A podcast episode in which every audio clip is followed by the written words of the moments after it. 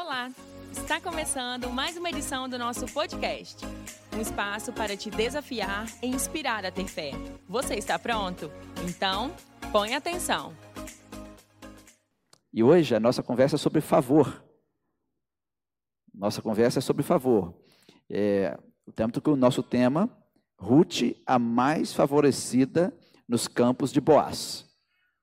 Imagina você ver uma mulher que não é de Israel, que não é da tribo de Judá, que não é de tribo nenhuma. Ela está nos campos de Boaz, da tribo de Judá, um israelita, um príncipe de Israel, um dos homens né, da alta de Israel.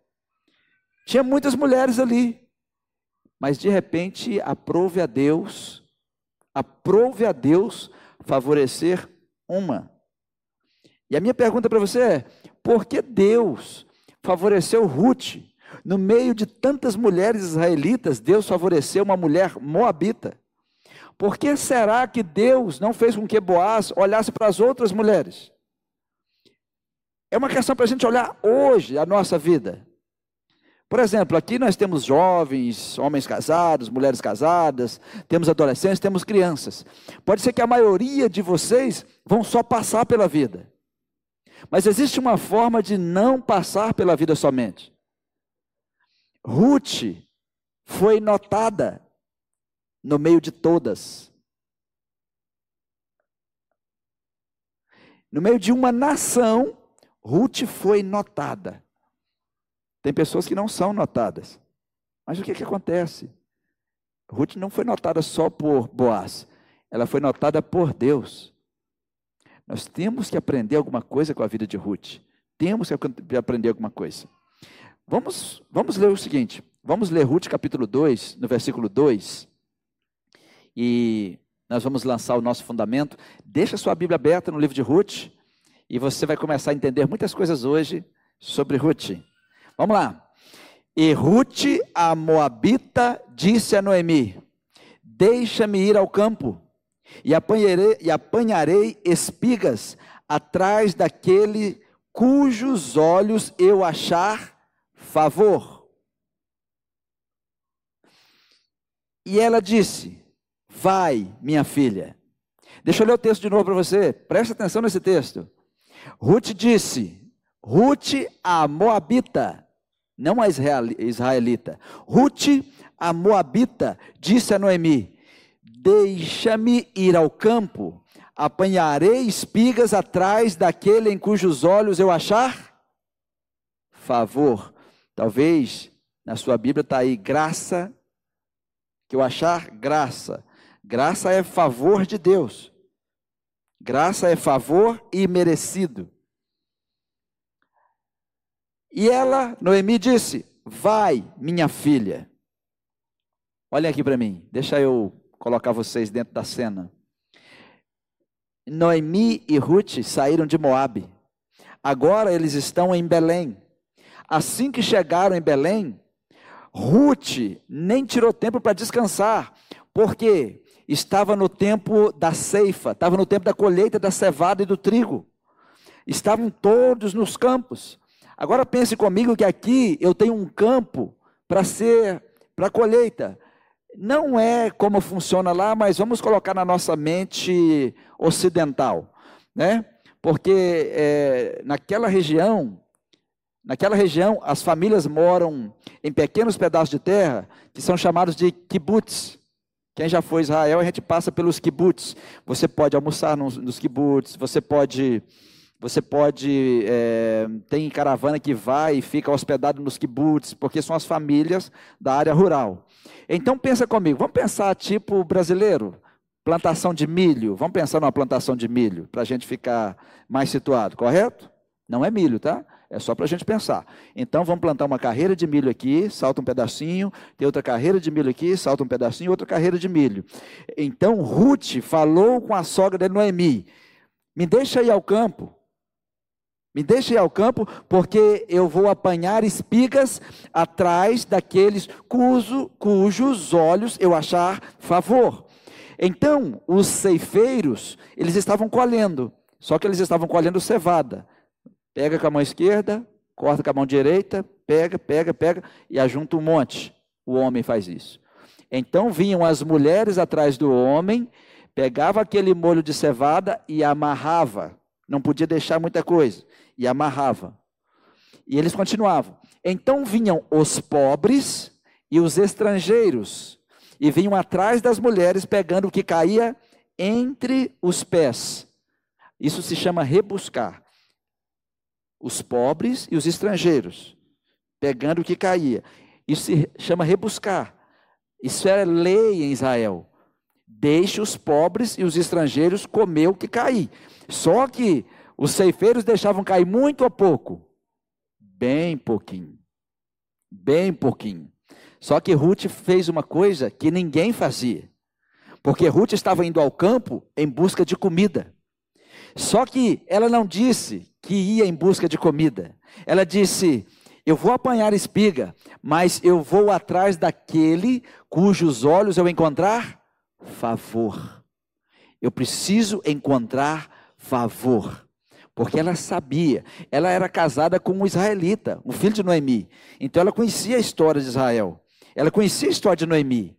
Ela sabia que lá em Levítico, Levítico 19, 9, a, a lei, a lei de Israel, Levítico 19, 9, já mandava: olha, quando vocês estiverem fazendo a colheita na vossa terra, vocês não colhem o que cai no canto, deixa para os pobres e deixa para os estrangeiros.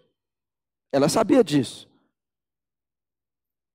Ela sabia que era um trabalho duro. Ela sabia que era um trabalho difícil. Ela sabia que era um trabalho que dependia da generosidade do dono do campo e dos ceifeiros. Por quê? Os ceifeiros, às vezes, ficavam abusando das meninas pobres, abusando das estrangeiras. Às vezes, eles faziam de tudo para dar errado para eles. Parece até Brasil, né? Porque eles não queriam deixar que eles pegassem paz, mas era lei, era lei. Só que Ruth ela não era uma mulher comum, uma mulher extraordinária. A mulher extraordinária, pastor, mas qual a diferença de uma mulher extraordinária para outra comum? Toda mulher é ordinária. Ordinária. Pensa em ordem, levanta, escova está tudo em ordem. O seu dia é ordinário, todo dia. O que é um milagre? O extraordinário no meio do ordinário. O seu dia é ordinário. Você sabe que você vai levantar, tomar aquele café, almoço. O que é o extraordinário? É quando a mulher chega em casa e tem um buquê de flor em cima da mesa. Aí você chama isso de extraordinário. Saiu do ordinário. Saiu da ordem comum. Aí de repente, todas as mulheres pobres, os rapazes pobres, os estrangeiros chegavam e não pediam, nem olhavam às vezes no olho do, do, do, do responsável pelo campo. É meu direito, é meu direito. É meu direito. Ruth não usou do seu direito. Ruth não requereu o seu direito. Ela chegou, eu vou colher, mas eu quero saber onde está alguém que eu vou encontrar favor aos olhos. Ela não chegou simplesmente pegando. Ela era diferente. Era diferente. Volta no versículo 1 aí, por gentileza, de Ruth capítulo 2. Olha no versículo 1. E tinha Noemi um parente de seu marido, homem valente e poderoso, da família de Elimeleque, e era o seu nome Boaz. Todos digam Boaz. Nome forte, não? Era o seu nome Boaz. E Ruth não sabia quem era Boaz. Ruth não sabia em que campo ir. Só que Ruth era uma mulher separada por Deus. Deus estava de olho nela. Era uma mulher extraordinária. Era uma mulher diferente. Só, só dela dizer assim: Eu vou ao campo colher espigas, mas eu vou primeiro em busca de favor. Porque ela aprendeu que existe um negócio chamado favor na lei de Deus. Ela foi casada com um israelita. Ela era casada com, com um filho de um dos homens mais importantes de Judá, que era Elimeleque. Então ela aprendeu alguma coisa. Sabe o que isso me reporta? É que às vezes as pessoas estão nos bancos das igrejas há tantos anos e elas agem como se não soubessem nada. Elas não entendem do que é favor, não entendem nada. Não buscam o favor de Deus, não buscam o favor na vida das pessoas, né? Porque era a lei, era direito dela pegar, rebuscar ou respigar, ou pegar o que estava no chão. E todo mundo estava fazendo. Ela, eu estou em busca de quem eu vou encontrar favor. Aonde eu vou encontrar o favor. Só que tem uma coisa importante. Quando você começa a andar dentro dos princípios bíblicos, o próprio Deus começa a te guiar. Deus estava olhando para Ruth. Ela está em busca de favor. E o favor não vem através de qualquer pessoa. E tinha um dono de, de uma das terras ali perto. O nome dele era Boaz. Ele poderia ser aquele que iria favorecê-la. Então Deus levou Ruth até o campo de Boaz. Por quê? Ela usou o princípio correto. Eu, ela usou o princípio de Deus correto. E tinha que ser Boaz. O campo deveria ser o de Boaz. E Boaz não era qualquer homem. Boaz era um dos príncipes de Belém. Era um dos homens principais ali. Era um homem rico, ele era poderoso, ele era influente, ele tinha status social alto, ele era conhecido, ele era tudo que uma mulher de Deus esperava de Deus. Mas ela não estava procurando marido. Ela estava procurando alguém que pudesse liberar favor. E lá estava ele. Lá estava ele. Quem? Boaz. Vamos no versículo 3 de Ruth. Foi, pois, e chegou. E apanhava espigas no campo após os segadores. E caiu-lhe em sorte uma parte do campo de Boaz em que era da família de Elimeleque. E eis que Boaz veio de Belém e disse aos segadores: O Senhor seja convosco. E disseram-lhe eles: O Senhor te abençoe. Depois disse Boaz a seu moço que estava posto sobre os segadores: De quem é esta moça? Uau! Vocês acham que tinha muita gente ali fazendo colheita? Tinha. Tinha muitas moças? Tinha. Chegou Boaz. Boaz não chegou de qualquer maneira. A primeira coisa que Boaz fez quando ele chegou em Belém, ele olhou para todo mundo que estava trabalhando: O Senhor seja convosco. Isso indica que chegou um homem de Deus. Não chegou qualquer um. O Senhor seja convosco. Era o patrão, era o chefe. Só que ele não chegou dando ordem para ninguém. Ele chegou simplesmente abençoando todo mundo. E todo mundo respondeu para ele: o Senhor te abençoe.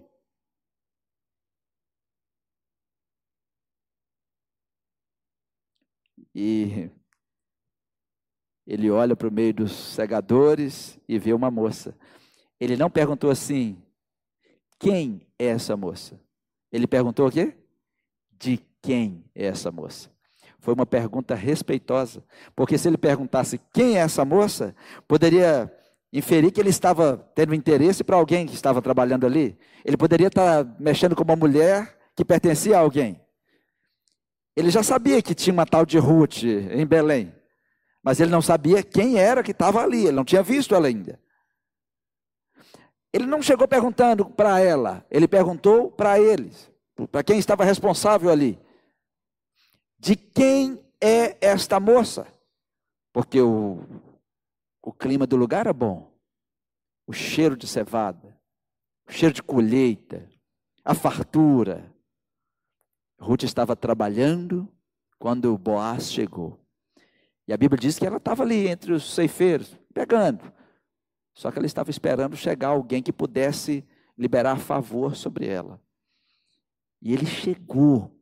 E quando Boaz pergunta de quem é essa moça, ele mostrou ser um homem de Deus ao saudar todo mundo e também mostrou ser um homem que sabe os seus limites, porque ela poderia ser um, uma esposa de alguém e naquela cultura não pode se aproximar. Ela poderia pertencer a alguma outra família que não a de Judá. Falei, peraí, por que você está aqui no nosso campo? Você poderia estar em outro campo. Mas ele perguntou: de quem é essa moça? Quem é essa pessoa?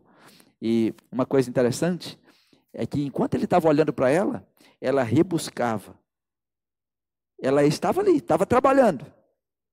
Ela estava fazendo o que a lei dizia, que a lei diz, poder, dizia que podia fazer. Ela pediu permissão, Antes de Boaz chegar, ela já tinha conversado com o responsável e ela estava ali rebuscando. Deixava cair, ela pegava. Só que Boaz estava olhando para ela. Essa moça é diferente. De quem é essa moça? Aí você pode perguntar, por que, que Ruth era diferente? Alguma coisa nela chamou atenção. Qual de vocês aqui já viu uma mulher passando na rua ela, e puxa o olhar de todos, todo mundo, de homens e mulheres? Já viu isso? Não tem pessoas que andam diferente, se comportam diferente. Tem pessoa que passa, essa pessoa é diferente. E Ruth era dessas pessoas. Ela se posicionava diferente. Ela chegava diferente. Ela não chegou igual os pobres e os estrangeiros que estavam ali. Ela chegou e foi procurar o responsável para ver se tinha favor aos olhos. Ela era diferente. Ela se posicionou diferente. Ela não chegou igual aos outros. Ela chegou e foi procurar o responsável. Ela não chegou entrando. Ela não chegou dizendo assim: a lei me permite. Não. Ela simplesmente falou com o responsável: Eu gostaria de me mover debaixo do favor de quem é dono da, da seara aqui.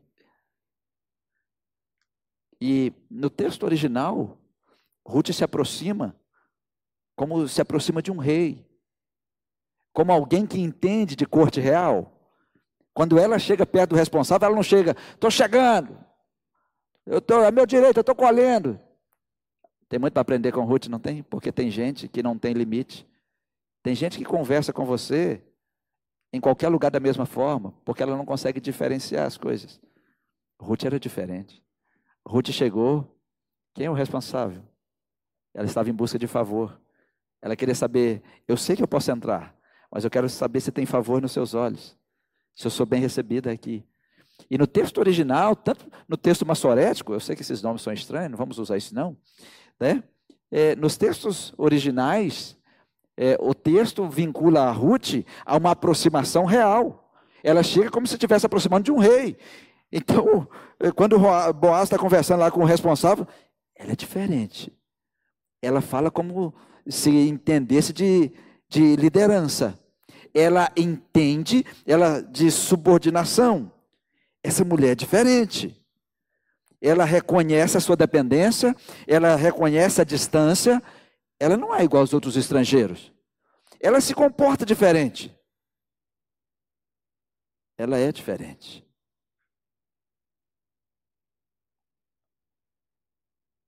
Às vezes no nosso dia a dia, nós queremos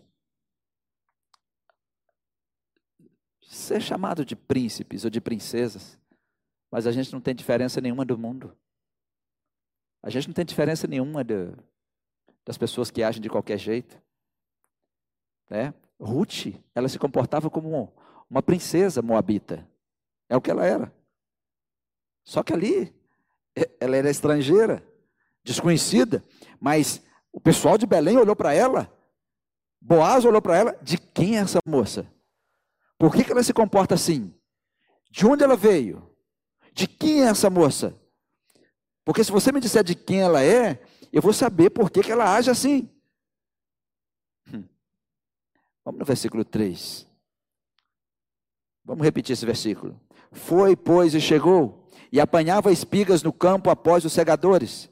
E caiu-lhe em sorte uma parte no campo de Boaz, que era da família de Elimelec. Aqui você está vendo que Deus colocou Ruth no campo de Boaz.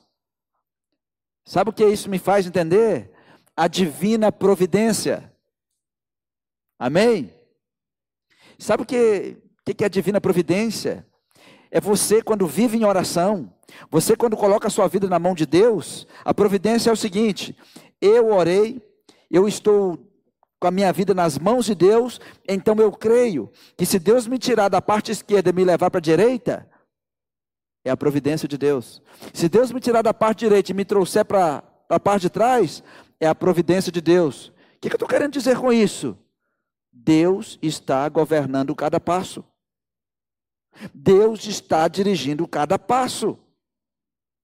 Porque Deus colocou Ruth no lugar certo, na terra de Boaz. Colocou Boaz na hora certa em que Ruth estava na terra dele. O lugar certo, no momento certo, tudo certo. Só que nós, às vezes, nós colocamos a nossa vida na mão de Deus, estamos orando, colocamos as coisas na mão de Deus e nós não permitimos que Deus guie a nossa história. A história de Ruth é uma história da providência divina. Que o Deus que ela escolheu para servir, que é o Deus de, de Noemi, o Deus de Boaz, estava guiando. Estava guiando. Ela poderia dizer: é, Noemi, o nosso Deus, aquele Deus que eu estou com você aqui agora, ele está com a gente não, né? Porque nós estamos passando fome. Eu agora sou estrangeira, você não tem nada, você perdeu seu marido, você perdeu seus filhos, eu perdi meu esposo, eu não tenho filho, eu não tenho nada. Ela murmurou, gente? Não. A providência de Deus nos trouxe até aqui. Noemi estava murmurando. Mas ela estava se destacando acima de Noemi, a providência de Deus. Quantos de vocês que estão passando por adversidade? Ah, eu, pastor. A sua vida pertence a Deus. Você colocou sua história na mão de Deus. Não discute com Deus. Só pede a Deus, Deus, só me dá força para aguentar. Eu sei que é o Senhor que está conduzindo a minha história. Eu sei que é o Senhor que está escrevendo a minha história. Eu perdi, eu fiz isso, eu fiz aquilo. Às vezes Deus está tirando algumas pessoas da sua vida. Às vezes Deus está colocando outras pessoas na sua vida. Às vezes Deus está movendo as coisas. E você está simplesmente achando, né, que Deus está esquecendo de você. Mas se você é um homem de Deus, é uma mulher de Deus, e se a sua vida é uma vida de oração, e se você está orando dizendo, Deus está aqui, está aqui minha história, está aqui minha vida. Um dia Jesus disse: Eu vou morrer, eles vão me prender, eles vão me bater, eles vão me crucificar. Mas era a história. A história escrita dele. Ele estava dizendo: não tem surpresa nenhuma. Eu estou falando com você o que vai acontecer. E de repente um dos apóstolos levanta: ninguém vai fazer isso. Ninguém vai fazer isso contigo. O que, é que Jesus disse? Arreda Satanás. Oh, mas ele queria ajudar Jesus. Não, Jesus estava contando que quem escreve a história é ele. Porque talvez você ache, mas vai ser tanta coisa ruim que vai acontecer com o Senhor Jesus. Eles vão te prender, eles vão te bater, eles vão te açoitar, eles vão te crucificar, eles vão, eles vão. Sim. Mas ao terceiro dia eu vou ressuscitar. E eu vim para fazer isso mesmo. Eu vim para morrer por você. Eu vim para ressuscitar por você. Eu vim para isso. Então, quando nós entregamos a nossa história na mão de Deus, quando você entrega a sua história na mão de Deus, quantos fizeram isso? Mas tem que fazer de verdade. Assim, Senhor, minha história está na sua mão. Seja o que for, se você entregou e não desceu, seja o que for, Deus está conduzindo a história da nossa vida. Deus está no comando da história da nossa vida. Aí você vai dizer, pastor, mas isso que eu estou passando é para a glória dele. Mas isso que está acontecendo é para a glória dele. Às vezes é dolorido, é para a glória dele. Simplesmente é difícil às vezes glorificar a Deus no meio das lágrimas. Às vezes é difícil glorificar a Deus quando não temos nada. Olha Ruth, olha Noemi, não tinha nada. Elas não tinham nada para aplaudir. Noemi disse: Eu saí com as mãos cheias e voltei com as mãos vazias.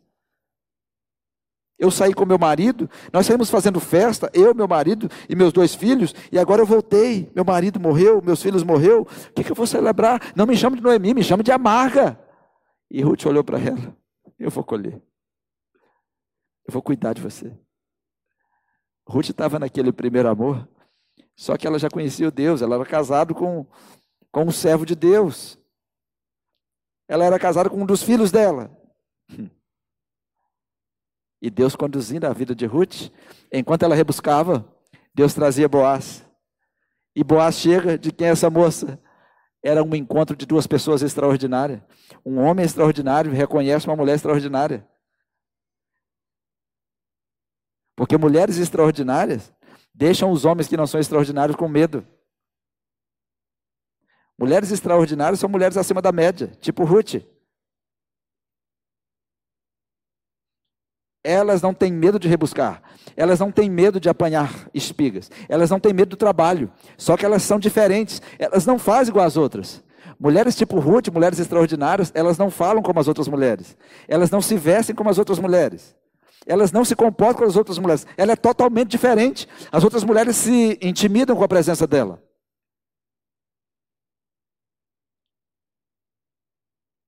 E Ruth estava ali. E a Bíblia faz questão de dar um destaque. E eis que Boaz veio de Belém e disse aos segadores: O Senhor seja convosco. E eles responderam para ele: O Senhor te abençoe. E disse Boaz ao seu moço que estava no posto sobre os segadores: De quem é esta moça?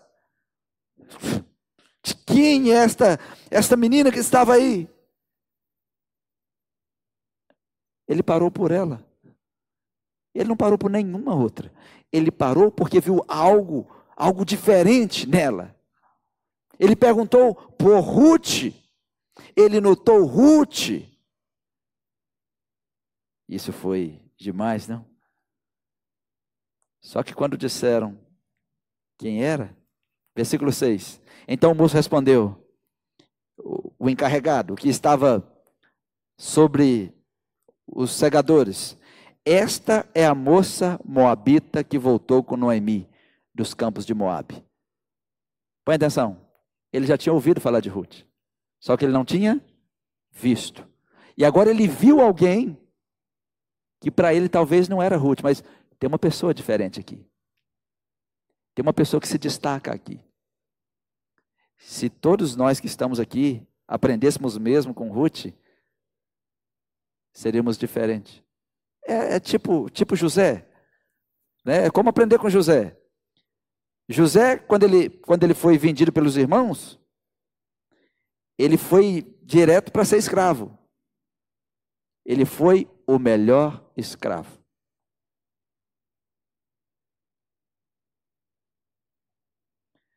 Quando ele deixou de ser escravo, ele passou a ser o quê?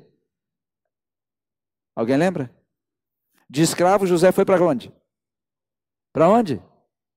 Para a prisão. Então ele agora era o prisioneiro. Mas na prisão ele era o quê? O melhor prisioneiro. Tanto que, carcereiro, você pode ficar com a chave. Nunca vi um prisioneiro tão bom como você. Como escravo, o melhor escravo. O dono da casa, nunca vi um escravo igual você. Toma a chave da minha casa e de tudo que eu tenho. Na prisão, o melhor prisioneiro. Quantos aqui trabalham em algum lugar? Levanta a mão. Ok. Pergunta para quem está do seu lado aí. Você é o melhor onde você está? Pastor, eu sou faxineiro. A melhor faxineira da cidade. Pastor, eu sou vendedor. O me... Não é o que vende mais. Nós estamos falando de caráter. O melhor vendedor. A ponto do dono da empresa fazer. Toma a chave. Minha empresa é sua. Toma aqui. Não, pastor, eu sou só a menina do café. Não a menina do melhor café, a melhor menina de qualquer café. Vocês entendem isso? Aí agora está Ruth, tratada como uma pessoa pobre, a melhor pobre da seara. Ela não deixou ninguém olhar para ela e falar assim: Isso é igual todo mundo. Não. Se é para catar espiga, eu sou a melhor catadora. Ah, ela é estrangeira. Você sabe, quando a Bíblia diz estrangeira, vai viver num outro país, dependendo daquele país. Seria a melhor estrangeira. Tem muita coisa para aprender com Ruth, gente. Porque os crentes hoje é o seguinte: são os melhores funcionários? Não. A maioria dos crentes são os piores funcionários. São os piores é pior na faxina, é pior nos balcão, são os piores motoristas, são os piores, não zelam de nada. Os cristãos eram para ser os melhores. Toda cidade deveria ser alterada pelos cristãos. Os bares, os bares são mais lindos do que as igrejas. Porque os crentes acham que igreja é lugar de resto. Sobrou um resto de cerâmica, leva lá para a igreja para mim. Gente, não traz para a igreja não, joga no seu quintal. Chegou uma, eu tô com uma, não é assim, gente? Eu tô com uma, umas torneiras velhas em casa, vou levar para a igreja. Aí você vai nos bares, aquele ambiente lindo, música boa, cadeira boa. Aí você senta, comida boa. Não pode ser assim. José, o melhor prisioneiro, o melhor escravo. A igreja tem que mudar a mentalidade. Nós temos que mudar. Quando Boaz chegou, o encarregado já tinha falado. Essa, quando chegou aí cedo, já chegou fazendo um pedido. Ela é diferente. Ela se comporta diferente. Ela é uma pessoa diferente. Quem é essa? De quem é essa moça? Aí ele respondeu: Essa é a moça moabita que voltou com Noemi. Todo mundo conhecia Noemi, porque Elimeleque também era um dos principais de Judá. Tanto que quando Noemi chegou, todos gritavam: Noemi chegou. Sabe o que o, o funcionário de Boaz estava respondendo? É aquela que veio com, com Noemi. Ela é viúva. Ela não tem filho. Ela não tem marido. Ela não pertence a ninguém. Ela é de quem? Ela não tem dono. Então, aí, então agora eu posso me aproximar, né? Mas uma coisa que eu quero dar um destaque é a moça moabita que veio com Noemi. Se Ruth chegasse sozinha, ninguém saberia quem era ela e nem de quem ela era. Então ela chegou com Noemi. Ruth associou o seu nome a Noemi. Noemi era de uma boa família. Noemi era conhecida. Cuidado com a associação. Associar o seu nome com qualquer pessoa. Porque num lugar onde ninguém te conhece, vão te associar. É igual a igreja. De qual igreja você é? Eu sou da Ibra. Automaticamente as pessoas te associam. Te associam a quem mais é daqui.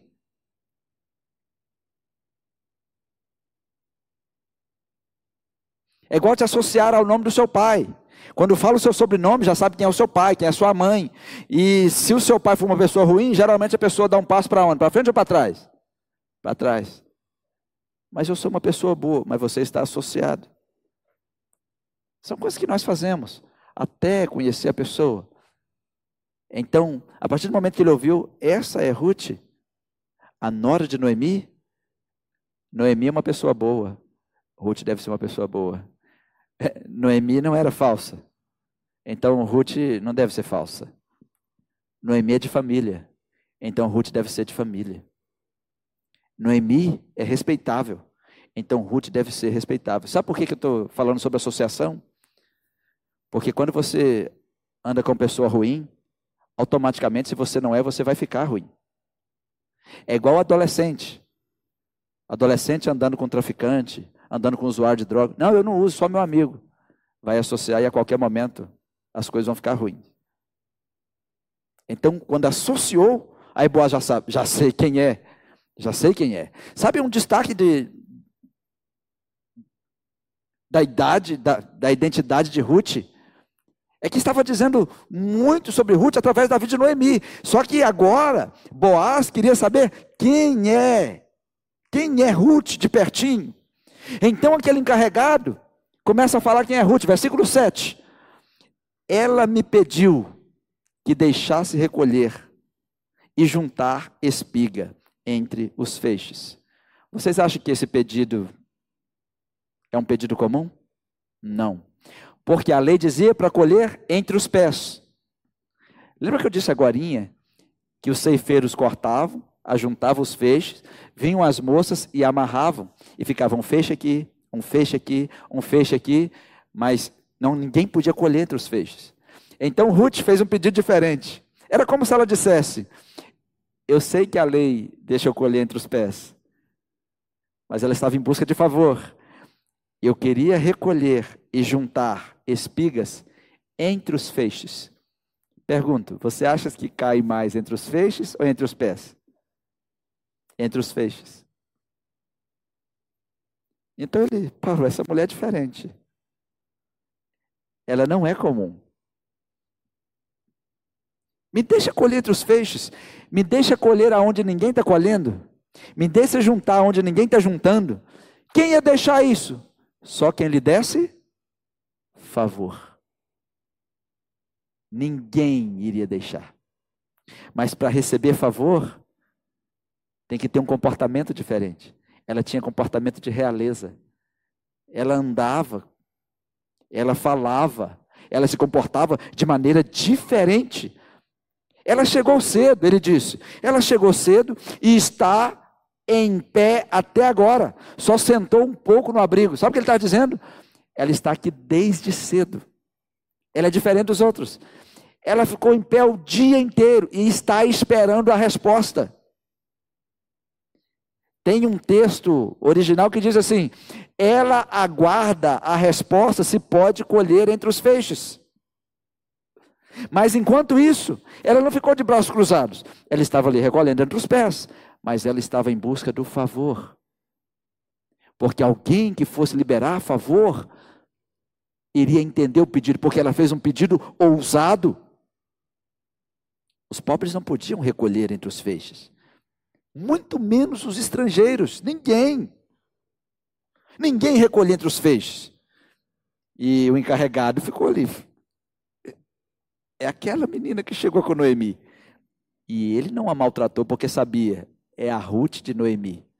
Se eu maltrato Ruth, eu maltrato Noemi. E Noemi é parente de Boaz. É ruim que eu vou tocar em alguém aqui. Quando Boaz chegar, eu falo com ele: Boaz, ela fez um pedido. E o pedido é: me deixa colher entre os feixes. Quantos de nós que às vezes olhamos para esse texto e. O que, que isso quer dizer? Porque agora esse texto é um texto teológico, é um texto espiritual. Quantos creem que a Bíblia é espiritual? Então, quando você lê, você assim, o que, que Deus está falando comigo? Porque nós somos tipo Ruth. Quem de vocês aqui nasceu em Israel? Quem aqui nasceu em alguma tribo de Israel? Nenhum de nós. É certo que alguns aqui têm umas gotinhas de sangue de judeus. Mas ninguém aqui nasceu lá. Então nós somos tipo Ruth. Só que às vezes nós nos contentamos com as migalhas da lei. Às vezes nós nos contentamos e dizemos assim: a lei deixa eu fazer isso, é isso que eu vou fazer. Só que Ruth estava mostrando: olha o que Deus está falando com a gente. Eu vou usar Ruth para falar com vocês, estrangeiros. Nós somos estrangeiros para eles, gente. Eu vou usar Ruth para falar com vocês. Fazer o quê? Faça o um pedido ousado para Boaz. Porque Boaz aqui representa Deus, representa o dono da seara, representa o dono da seara, e tem ceifeiros ali, e de repente a gente chega como estranho, querendo pegar o restinho, querendo pegar a migalha que saiu da mesa, como se não pudéssemos assentar na mesa. E Ruth chega e faz um pedido ousado, que ninguém fez. Me deixa colher entre os feixes. Me deixa pegar onde está a colheita, não, não aonde está o resto. Me deixa pegar onde está a colheita, não onde está o resto. Deus fala tanto com a gente. Deus está esperando a nossa oração ousada. Só que nós estamos satisfeitos com os restinhos entre os pés. Nós estamos satisfeitos com as migalhas que a lei nos permite. Mas nós estamos aqui, gente, com uma igreja para ouvir. O que que Ruth buscou primeiro? O favor.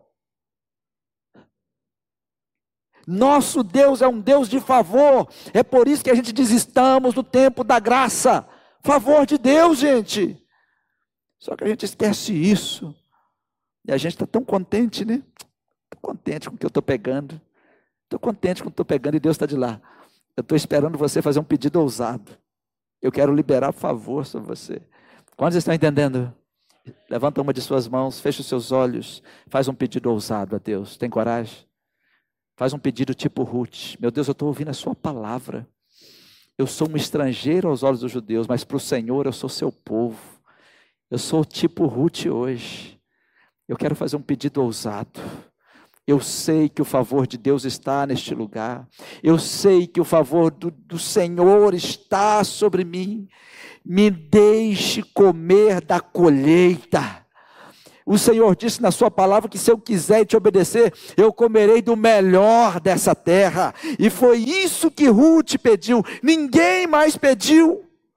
Mas eu estou tipo Ruth. Me deixa comer entre os feixes. Amém. Ninguém pediu o que Ruth pediu. Só que Ruth não era todo mundo. Você não é todo mundo. Só que às vezes a gente se comporta como todo mundo.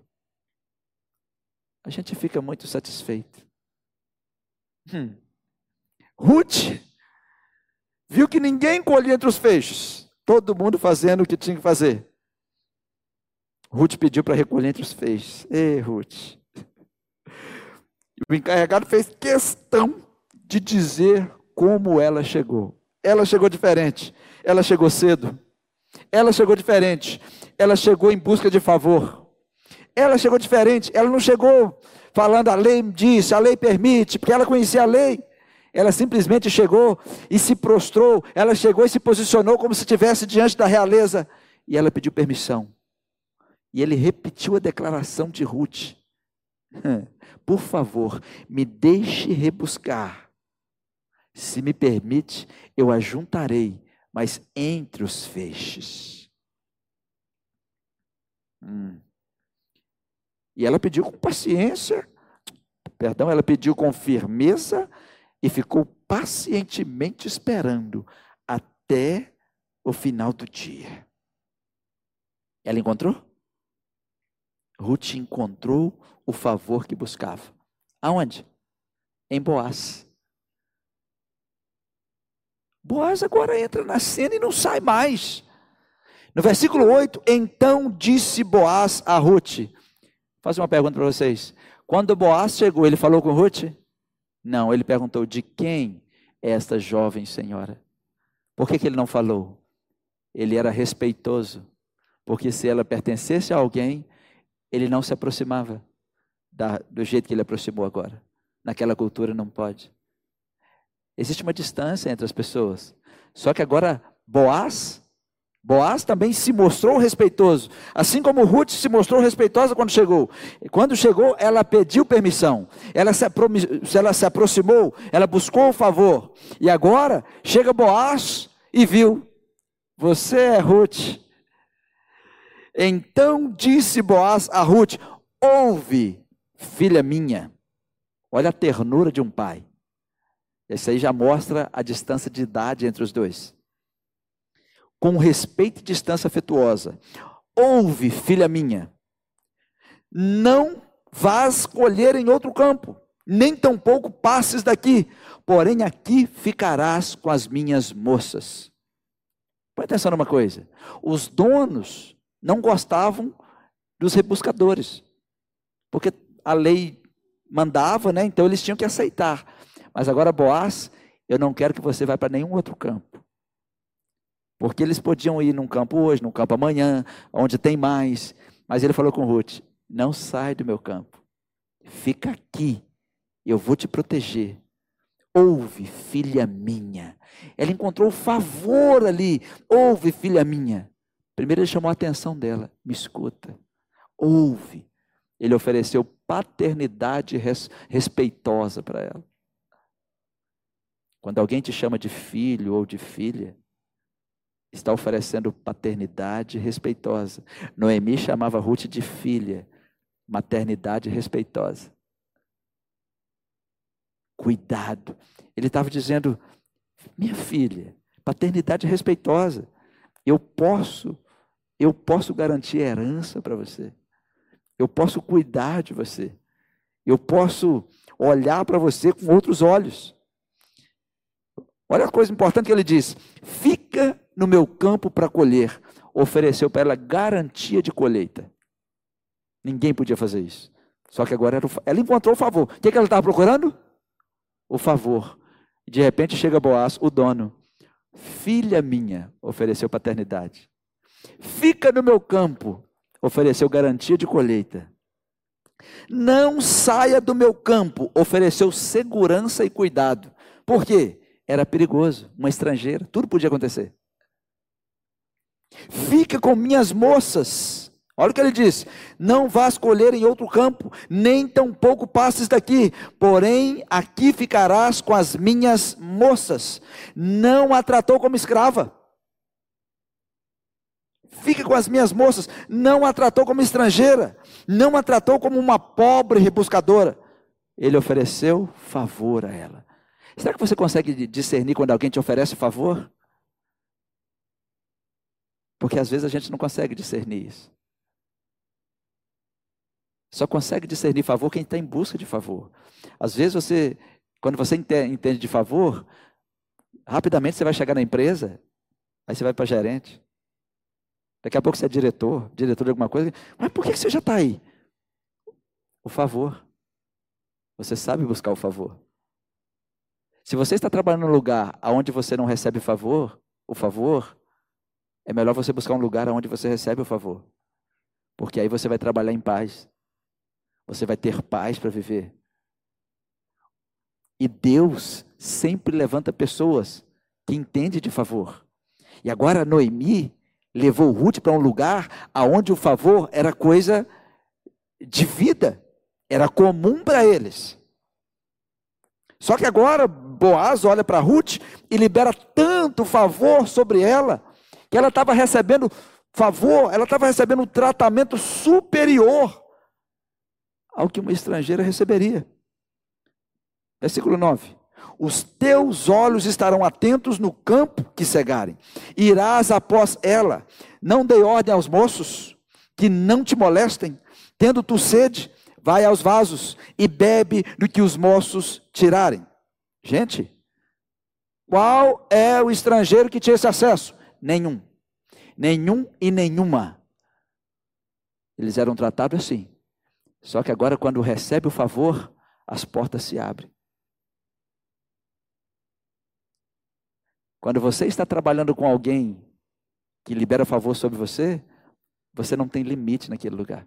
Você tem que, você tem que se comportar de tal forma, de ir devagarzinho, porque você vai ser mais favorecido do que as outras pessoas. Ele disse para ela: fique com os olhos no campo. Ela viu que ela olhava diferente. Ninguém vai te molestar. Ele ofereceu proteção. E vocês devem saber que as mulheres estrangeiras é que tiravam água para os trabalhadores israelitas. Só que agora ele falou com a estrangeira que não era israelita para beber a água que os israelitas bebiam. Se você tiver sede, bebe da nossa água.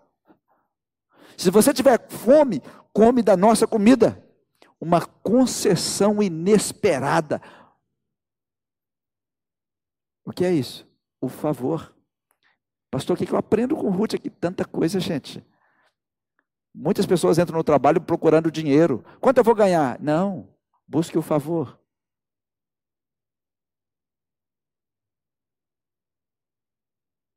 Quando você encontrar o favor, as portas se abrem. Quando você encontrar o favor, não vai faltar água, não vai faltar comida, e você vai beber da água que você não tirou. Você vai comer da comida que você não comprou. É isso que a Bíblia diz: vinde e comprai sem dinheiro. Aquele que tem sede, venha e beba. Não é isso que a Bíblia diz? Mas está falando de favor. E Ruth não era de Israel, era uma moabita que entendia de favor.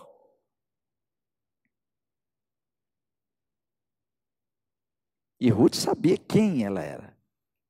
Olha no versículo 10. Então, quando Boaz falou com ela: bebe água, come da comida, olhe os campos, vai atrás delas, olhe para os meus campos. Ele estava dizendo: você tem agora você, você tem acesso a qualquer lugar do meu campo. Aí no versículo 10: Então ela caiu sobre o seu rosto e se inclinou à terra. Sabe o que ela estava fazendo? Tratando ele como um rei. Ela entendia de realeza. Ruth reconheceu quem ela era e viu o favor de Boaz. Ela estava usando um, um gesto oriental de submissão de humildade diante do seu superior. Ela se ajoelhou e colocou a, o rosto em pó, porque ela sabia, eu sou estrangeira. E eu, você está me tratando como se eu fosse da sua família. Eu sou estrangeira. Eu não tenho nenhum direito de tocar aonde você está me deixando tocar. Vocês lembram da pesca maravilhosa?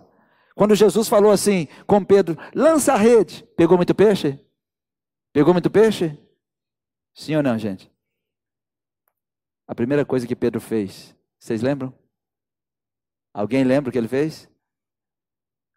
Lá no livro de Lucas, a Bíblia diz que ele se jogou no chão, colocou o rosto no pó e fez assim para Jesus: Afasta de mim. Porque eu sei quem sou. Sabe o que Pedro está dizendo? Eu sei quem sou, eu não mereço tudo isso. Eu não mereço tudo isso. O que, que é isso? Essa bênção é grande. Enquanto todos estavam ali, olha aí, Lucas 5, versículo 8. E vendo isso, Simão Pedro prostrou-se aos pés de Jesus, dizendo: Senhor, afasta-te de mim, porque eu sou um pecador. Eu não mereço esse favor. Quando Jesus entra no seu barco e você encontra favor aos olhos dele, a pescaria é incalculável. Você não vai aguentar puxar os peixes. Não precisa jogar a rede. Os peixes é que pulam no barco. Só que quando isso acontecer, você tem que lembrar de Pedro, você tem que lembrar de Ruth. Joga a cara no pó e reconhece quem você é. Ele jogou a cara no pó, ela jogou a cara no pó. Como assim? Eu tenho direito a tocar na água, tocar na comida, eu posso chegar, eu posso colocar os meus olhos no seu campo. Eu não sou digna disso. E ela pergunta: Por que achei graça em teus olhos para que façais caso de mim, sendo eu uma estrangeira? A mesma coisa de Pedro, lá em Lucas 5. Por que, que o Senhor está me abençoando tanto? Sabe o que chama? Isso se chama favor. Deixa eu ensinar uma coisa para vocês. O favor não depende do tanto que você ora, mas é para quem tem uma vida de oração. O favor não depende do quanto você diz que é santo, mas depende de uma vida de santidade. Mas quando o favor de Deus chega, as coisas vêm sem medida a abundância de Deus chega numa medida que você não consegue calcular. Por exemplo, talvez você está vivendo um tipo de vida que as pessoas vão dizer, você ora mais do que eu. Não é. Você sabe que tem gente que ora mais do que você, não sabe? Sabe o que é isso? Favor. Ah, você está vivendo isso porque você jejua muito. Talvez você jejua só 10% do que o outro jejua. Só que o outro não buscou favor. Sabe o que nós estamos aprendendo aqui com Ruth? Antes de começar a colheita, busque o favor. Ruth diz: Eu vou colher, mas eu preciso encontrar aquele em cujos olhos eu encontrarei favor. Naquele dia, Pedro encontrou o favor nos olhos de Jesus. E eles tentaram pescar, e com toda a sua força, toda a sua sabedoria, nada. Mas com o favor, Jesus diz: joga ali tiveram que chamar os outros barcos de tanto peixe. Quando você sair daqui hoje, muda a sua oração. Diga, Deus, eu estou orando, eu estou buscando, mas eu estou em busca do seu favor. Favor é algo que você recebe sem merecer. Porque se for olhar o que nós merecemos, nós estamos todos perdidos. Não estamos? É sem merecer. O que, a Bíblia está ensinando? Não ore conforme você merece. Porque alguns talvez ajoelhem e dizem, eu não mereço. Ninguém merece. É o coach que diz que você merece, mas a Bíblia diz que você não merece, não. O coach diz que você merece tudo, isso é mentira. Porque quem merece tudo não precisa da graça, porque a graça é favor imerecido. Então, se você acha que merece tudo, você não precisa da graça. A graça é para quem não merece. O favor é para quem não merece. Então, para de orar dizendo assim: eu não mereço, eu não mereço, eu não mereço. Então Deus não vai fazer. Não. Reconheça, eu não mereço. Mas eu creio que se eu encontrar favor nos olhos dele, mesmo eu não merecendo, eu sei que eu posso alcançar. Mas não fica orando assim, eu mereço, eu mereço. Não faz isso, isso não é bíblico. Porque nós não merecemos. Todos pecaram e destituídos estão da glória de Deus. Quem pecou? Todos. Então nós não merecemos. O favor é para quem não merece. O favor, a graça, é para quem não merece. Estenda uma de suas mãos e faz uma oração a Deus sobre o favor. Talvez você tenha orado achando que não merece. Ora diferente agora. Eu sei que eu não mereço, Senhor. mas eu preciso achar graça aos seus olhos, porque se o Senhor se agradar de nós, nós faremos proezas amanhã. Eu sei que eu não mereço. Talvez você tenha vivido dias difíceis. Talvez o pecado tenha te assolado e você tenha lutado para guardar a sua santidade. Mas o favor de Deus não te trata pela sua santidade. É porque você e eu não merecemos mesmo que nós precisamos desse favor, nós precisamos desta graça, nós precisamos desse olhar de Deus sobre nós. E a única coisa que nós temos que fazer é nos lançar aos seus pés e dizer: Deus, eu sei quem sou. Eu sei que eu sou pecador, mas a sua graça me basta. Amém. Amém. Dá para aprender alguma coisa aqui, gente? Dá para mudar até a oração, né? Quando você for para o joelho, reconhece. Não merece mesmo, não. Mas não é porque você não merece que Deus não vai te abençoar. O favor é porque nós não merecemos mesmo. Porque se Deus fosse dar o que nós merecemos, eu acho que eu chegaria aqui com os dois olhos inchados, costela quebrada. Porque a gente merece apanhar. Né? Porque nós somos muito ruins. A nossa carne é muito ruim, né, gente? É ver? Vamos orar para Deus mostrar o que está na mente de cada pessoa aqui. Alguém quer sair? Já imaginou se tivesse uma tela de vidro na sua testa dizendo o que você está pensando agora? Dá uma olhadinha para o lado e faz de conta que tem uma telinha aí na testa dessa pessoa. Olha. O que estaria escrito agora? É, Jeová, perdona-me. Já imaginou você andando pelas ruas com uma tela de vidro aqui dizendo o que você está pensando? Alguém sairia ou jogaria um pano? Ou todo mundo de boné? Sabe o que isso indica? Nós não merecemos. A gente não merece nem estar aqui sentado, ouvindo a palavra. Nós não merecemos nem estar tocando essa palavra. É por causa da graça que a gente toca. É por causa do, do favor. Ruth olhou para Boaz. Por que achei graça aos teus olhos? Mas ela estava procurando alguém, por que, que ela está questionando? Porque ela viu tanto favor, porque o favor de Deus, olha para mim. Tem a chuva e tem a chuva. A chuva como é uma coisa. A chuva do favor é outra coisa. Tem a colheita e a colheita. Tem aquela colheita boa que você colheu, foi bem, mas quando é a colheita do favor, é aquela colheita que você não agou, você não prestou atenção, você não olhou e disse assim, eu vou liberar o favor sobre você. Você buscou o favor. E de repente você esperava 200 sacos. Gente, de onde saiu 2 mil sacos? E você vai cair em terra, porque você sabe, Senhor, por que o Senhor está me tratando assim? Eu sei quem sou. E Deus, eu sei quem você é, mas você esqueceu quem eu sou. Eu não sou você, eu sou Deus. Sabe o que a gente aprende com isso? Se o pastor Tiago me trata mal, a maldade do pastor Tiago não deve me tornar mal. Não deve tirar minha bondade. Só que a maioria de nós, quando um nos trata mal, a gente também trata mal. Quando deveríamos mostrar nossa bondade. É porque nós queremos favor, mas você também pode liberar favor sobre as pessoas. Você também pode liberar favor. Se você sabe que alguém precisa de uma caixa de leite, você pode dar uma caixa de leite. Foi legal. E se for um favor? Eu vou liberar favor sobre você. Eu vou mandar leite para você o ano todo. É para sua criança? Deixa comigo.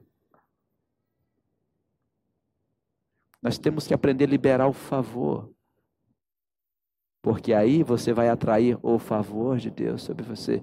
Por que, que Ruth atraiu o favor de Deus sobre ela? Ela estava liberando favor sobre Noemi. Desde sempre. Não te deixo. Onde fores, irei eu. Eu não vou te abandonar. Onde morreres, eu vou morrer. Onde você pisar, eu piso. E Ruth saiu para procurar comida, porque ela sabia que Noemi ia morrer de fome. Ela estava ali, estava angustiada. Eu já vou buscar comida. Ela estava liberando favor sobre alguém. O que, que isso fez? Essa é a menina que veio com Noemi. Boaz sabia de tudo que ela fez. E ele fez o quê? Liberou o favor sobre ela. Sobre quem Deus está mandando você liberar favor?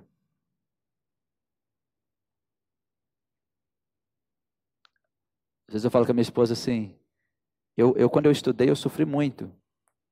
Então de vez em quando eu falo assim, escolhe um estudante que está sofrendo muito. Quando eu falo sofrendo muito, que às vezes não tem os pais, ou os pais às vezes têm dificuldade, falo assim, vamos mandar durante uns seis meses, ou talvez um ano, ver o que, que ele quer e manda para nós, nós vamos mandar para eles. Não queremos nada. Às vezes a gente nem quer que saiba muito. Às vezes eu falo com ele, fala com a mãe e só pede o endereço para nós. Favor. Aí Deus libera o favor. Pastor Tiago saiu comigo essa semana, nós já fomos visitar uns pastores essa semana para cuidar deles. Não porque nos pediram, nem nos pediram. Favor. Às vezes chega em casa uma hora da manhã, às vezes meia-noite. Não faz diferença. Não é porque as pessoas estão pedindo. Você precisa liberar favor sobre os outros. E quando é que eu libero o favor? Quando é que eu sei que você está liberando o favor? Quando a pessoa às vezes nem merece. Elas vão dizer para você: Eu não mereço. Isso é favor, não é porque você merece. Se você merece, não é favor.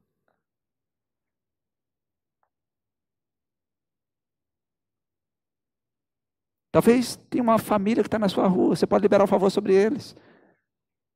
Você, eu vou dar o leite da sua criança durante esse tempo aí.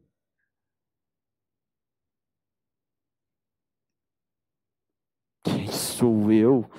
Ela, ela sabia quem ela era. Só que ela estava conversando com um Boaz. Ele trouxe proteção para ela. Ele trouxe alimento para ela. Ele trouxe alegria para a vida dela.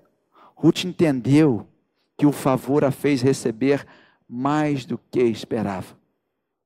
Quando o favor veio sobre Pedro, ele recebeu mais do que esperava. Quando o favor veio sobre Ruth, ela recebeu mais do que esperava.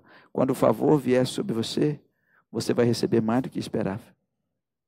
Mais do que esperava.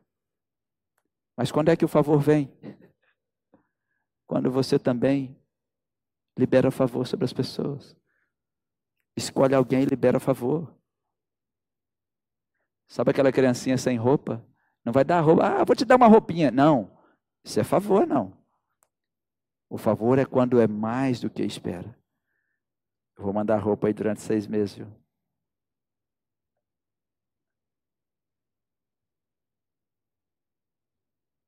Às vezes a gente escolhe meninas grávidas e a gente, toda vez fazer compra, vê se não esquece as fraldas. Manda aí por seis meses. Não quero nem saber se precisa, se merece. Não é isso. Ah, mas você faz isso para receber. Não, nós temos que aprender sobre favor de Deus.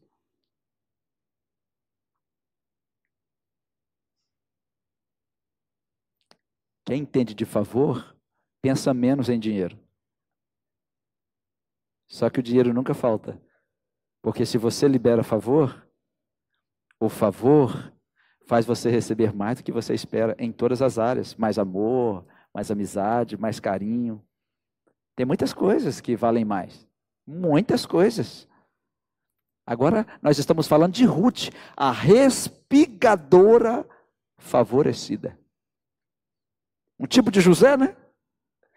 José era o escravo favorecido, era o prisioneiro favorecido. Mas por que, que ele era favorecido? Porque ele, porque ele favorecia. Não é porque eu sou escravo que eu vou ficar aqui. Ah, não, eu vou favorecer quem é o meu Senhor. Então ele recebia o favor. Ele estava na prisão, ele servia como prisioneiro. Então ele era favorecido como prisioneiro. Agora Ruth, a respigadora favorecida. Todo mundo estava lá e ela. Eu agora posso colher entre os feixes. Eu posso pegar o que eu quiser. Boaz não resistiu às qualidades de Ruth. Está passando aí, filho? Passa aí para mim. Travou meu negócio aqui. Boaz não resistiu às qualidades de Ruth. Quem está atrás aí do computador? Quem? Deixa eu ver o rosto. Não pode dormir não, viu? Acho que caiu para a esquerda, caiu para a direita. Quem está lá, Leandro? Não é o Alan, não. Deixa eu ver se ele está vermelho. Fica de pé, ela. Caiu. Ô, gente, esses meninos são uma benção. Brincando, meu filho. Eles, eles têm uma alegria em servir ali. Né? Boaz não resistiu às qualidades de Ruth. Que mulher é essa? Que pessoa é essa? Ela olha para Boaz e pergunta: por que me dá tanta atenção eu sendo estrangeira? E Boaz responde, versículo 11: Boaz respondeu: Contaram-me tudo. Contaram-me tudo o que você tem feito por sua sogra. Depois que você perdeu seu marido, como deixou seu pai, sua mãe e sua terra natal para viver com um povo que você não conhecia bem. Gente, ele já conhecia Ruth? Ele já ouviu tudo sobre Ruth. Ele sabia quem era Ruth. Boaz procurou saber quem é essa moça que chegou com Noemi. Só que ele não sabia que ela ia estar no campo dele. Mas quando ele descobriu quem era, contaram-me tudo. Ruth ficou surpresa. Você me conhece? Olha a surpresa de Ruth. Por que você está me favorecendo assim? Só que Ruth não era estranha para Boaz. Não era, ele sabia. Ele já sabia quem era Ruth. Contaram-me tudo o que você tem feito. Ele sabia das virtudes de Ruth. A boa fama de Ruth chegou primeiro do que ela. A lealdade de Ruth impressionou Boaz. A bondade de Ruth impressionou Boaz. E mais, a renúncia de Ruth impressionou Boaz. Tem um texto em Provérbios 31, 10 que diz assim: mulher virtuosa, ou mulher cheia de virtude, quem acharás? Alguém já achou? Oh, tem uns homens que achou. Tem uns outros que não. Tem que orar mais. As mulheres estão cutucando. Eu vou perguntar de novo, né? mulher virtuosa, quem acharás? Algum homem que já achou uma mulher cheia de virtude?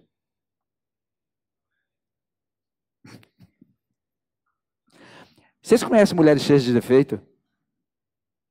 Todos têm defeito. Mas o problema é quando as pessoas só têm defeito. Agora, Ruth tinha defeito? Óbvio. Mas ela tinha virtude que diferenciava ela das outras mulheres.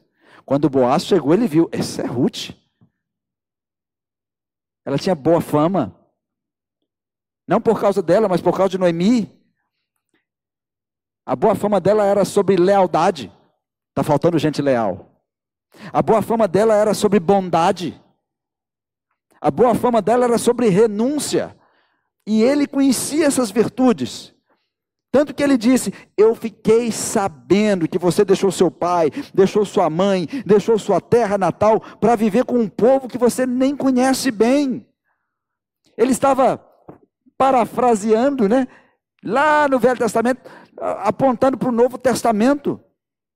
Quando Jesus disse: Qualquer de vocês que não renunciar a tudo quanto possui, não pode ser meu discípulo. Ruth mostrou: Eu sei renunciar. Ela renunciou o pai, ela renunciou a família dela para ser leal a Noemi.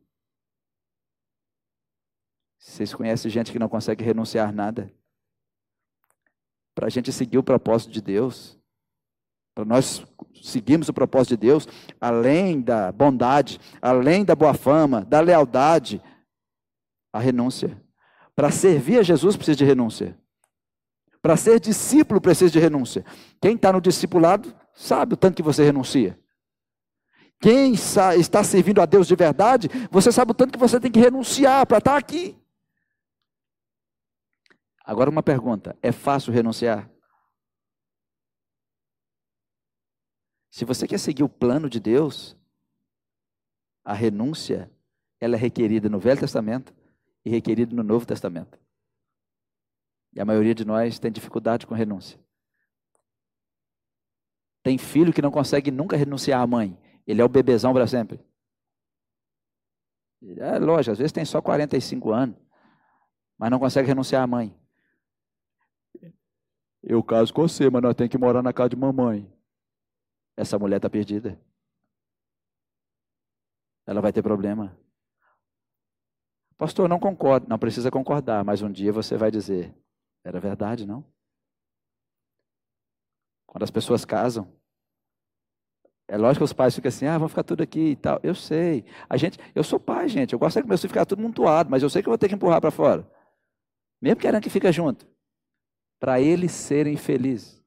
Porque quando está todo mundo embolado, todo mundo dá pitaco. E o amor sufoca. E é um negócio difícil.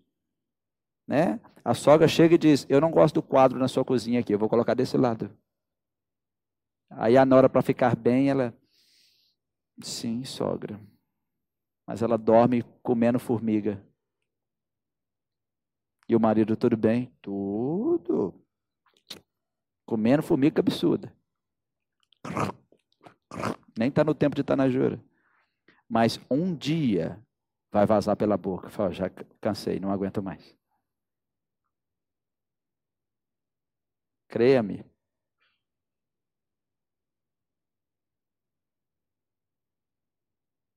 Renunciar é difícil. Às vezes a gente não quer renunciar. Eu amo. Eu. Tá, mas para você seguir o propósito de Deus, o que, que você tem que renunciar?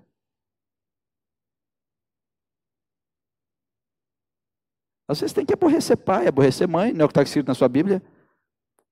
Mas a gente às vezes prefere aborrecer Deus. Porque é mais fácil aborrecer Deus. Né? A renúncia é muito difícil. Porque a gente ama demais nosso povo, gente. Abraão renunciou ao seu povo. Jesus renunciou a sair da casa dos seus pais. Sua mãe, seus irmãos vão te chamando. Minha mãe, meus irmãos, são aqueles que fazem a vontade do meu pai. Ele estava renunciando. É fácil renunciar? Não é fácil. Só que ele olhou, eu vi o que você renunciou. Boaz sabia quem era Ruth era uma mulher virtuosa, era uma mulher diferente, extraordinária, forte, corajosa. Ela havia perdido o marido, mas não perdeu suas virtudes. Ela deixou pai, deixou mãe, deixou sua terra, renunciou tudo para cuidar de outra pessoa e para seguir o propósito de Deus para ela. Mesmo vivendo no meio de um povo que não conhecia, ela fez de tudo por amor a Noemi, porque ela era a solução de Deus para Noemi. Ela era diferente. E tem uma coisa no versículo 12 que Noemi pede. Perdão, que Boaz pede em relação a Ruth. Depois que ele faz aquele discurso todo, eu sei quem é você. Eu sei o que você fez. Eu sei o que você renunciou. Eu sei. Então, no versículo 12, ele libera uma bênção pactual sobre ela. O que é bênção pactual? Eram as bênçãos só do povo de Israel. E Vé é o Deus pactual. Yahvé é o Deus do pacto, é o Deus para Israel, o nosso Deus, o Deus de Israel. Só que agora ele está invocando uma bênção para uma moabita. A Moabita que ele falou assim: senta aqui, bebe da nossa água, come da nossa comida. E de repente, no versículo 12, ele diz: O Senhor retribua a você o que você tem feito. Sabe o que ele está dizendo? E a vé retribua a sua ação.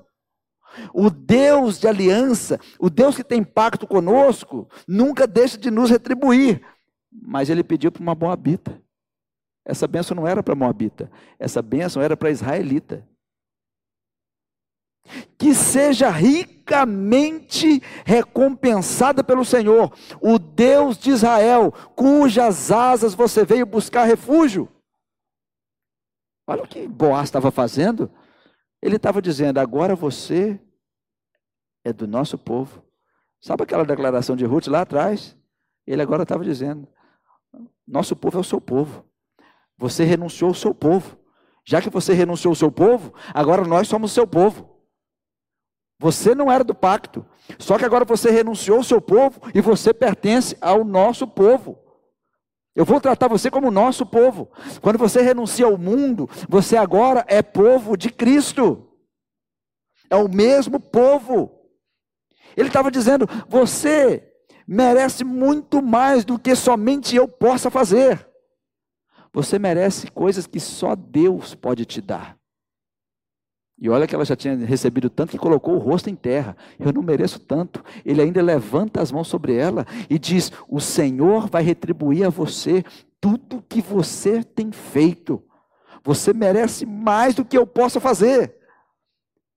Ruth sabia que não pertencia ao povo pactual. Só que ele invocou o Deus pactual. Ele invocou Yahvé.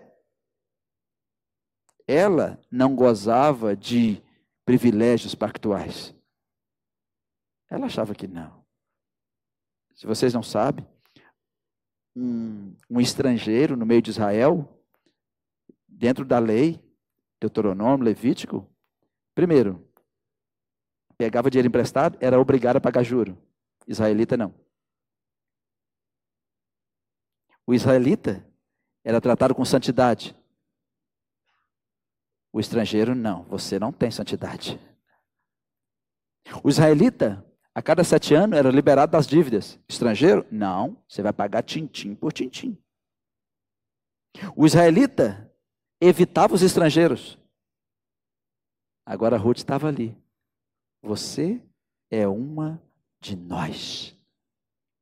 Você agora vai receber a bênção pactual de Iavé. Por trás das palavras de Boaz estava o princípio que Iavé retribui cada pessoa conforme os, os seus atos, que é chamado de lei da semeadura e colheita. É o que está lá em 2 Coríntios 9, 6. É sobre plantar e colher. Só que agora ele olhou para ela. Você merece essa benção. Você é uma de nós. Nós, como igreja, temos tanto a aprender. Porque às vezes, só porque uma pessoa saiu da nossa igreja, nós tratamos como se não fosse mais um de nós, uma de nós. Nós temos tanto a aprender com Boaz. Boaz olha para ela, podem dizer que você é estrangeira, podem dizer que você é moabita, mas pela, pelo jeito que você vive, você é uma de nós. Podem dizer que você não tem pacto, pode dizer que você, mas você tem. E se Boaz era um homem importante de Belém, o que ele dissesse, estava dito, todos saberiam. Todos saberiam, porque ele estava dizendo no meio das pessoas que estavam trabalhando para ele. Abra sua Bíblia em Provérbios, segura aí Ruth, Provérbios 24, 12. Porque o princípio que Boaz estava liberando sobre sobre Ruth naquele momento era o princípio de que Yahvé retribui conforme os atos de cada um. E os israelitas sabiam disso. Eles levavam e levam isso muito a sério. E nós também. Qual de nós que não presta atenção na lei da semeadura e na lei da colheita? Já estamos terminando, tá, gente? É... Vamos parar aqui na frente. Olha esse texto, Provérbios 24, 25, 24, 12. Mesmo que você diga, não sabíamos o que estava acontecendo, não perceberia aquele que pesa os corações? Não saberia aquele que preserva a sua vida? Não retribuirá, retribuirá ele a cada um segundo o seu procedimento? Para o judeu, cada procedimento seu tem uma colheita. Para a Bíblia, é assim. Seja no Novo, seja no Velho Testamento. Então é bom você prestar atenção no seu procedimento. É bom você prestar atenção na sua semeadura. É? Se você dá uma olhadinha na Bíblia, você vai ver isso de todos os lados. Só que agora Ruth foi ricamente recompensada. Porque Boaz diz que você seja ricamente recompensado. O texto original ali é que você receba em cheio, recompensado. O texto é que você receba em cheio. Boaz entendeu uma dívida tão grande a Ruth que só Deus poderia suprir. Só Deus, ricamente recompensada, quitada em cheio, recompensa completa, recompensa perfeita, que só Jeová, só Yahvé pode pagar. Só Ele. Por isso que lá em Lucas 6,38, a Bíblia diz: Deem será dado a vocês. Uma boa medida, recalcada, sacudida e transbordante será dada a vocês, porque com a medida que tiverem medido, vos medirão também. Só que a recompensa é sempre cheia, porque você vai receber socado e transbordando. Por isso, se vai fazer alguma coisa, faz bem feito, faz com favor, tá? Porque Deus está olhando para nós.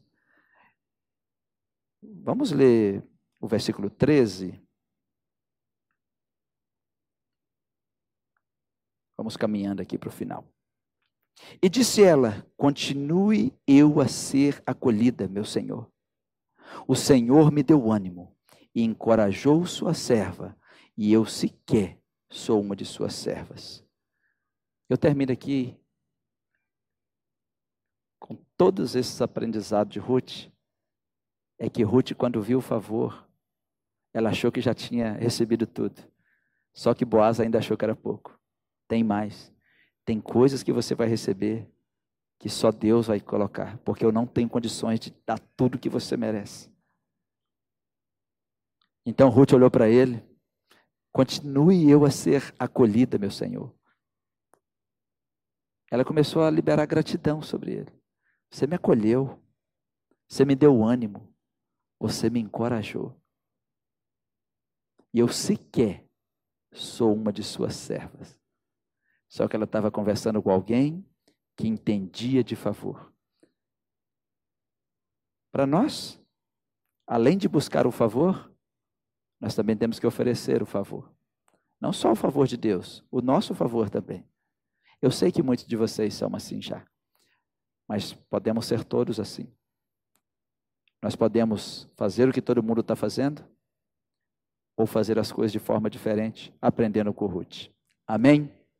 Vamos ficar de pé, vamos orar, agradecer a Deus, Deus abençoe você.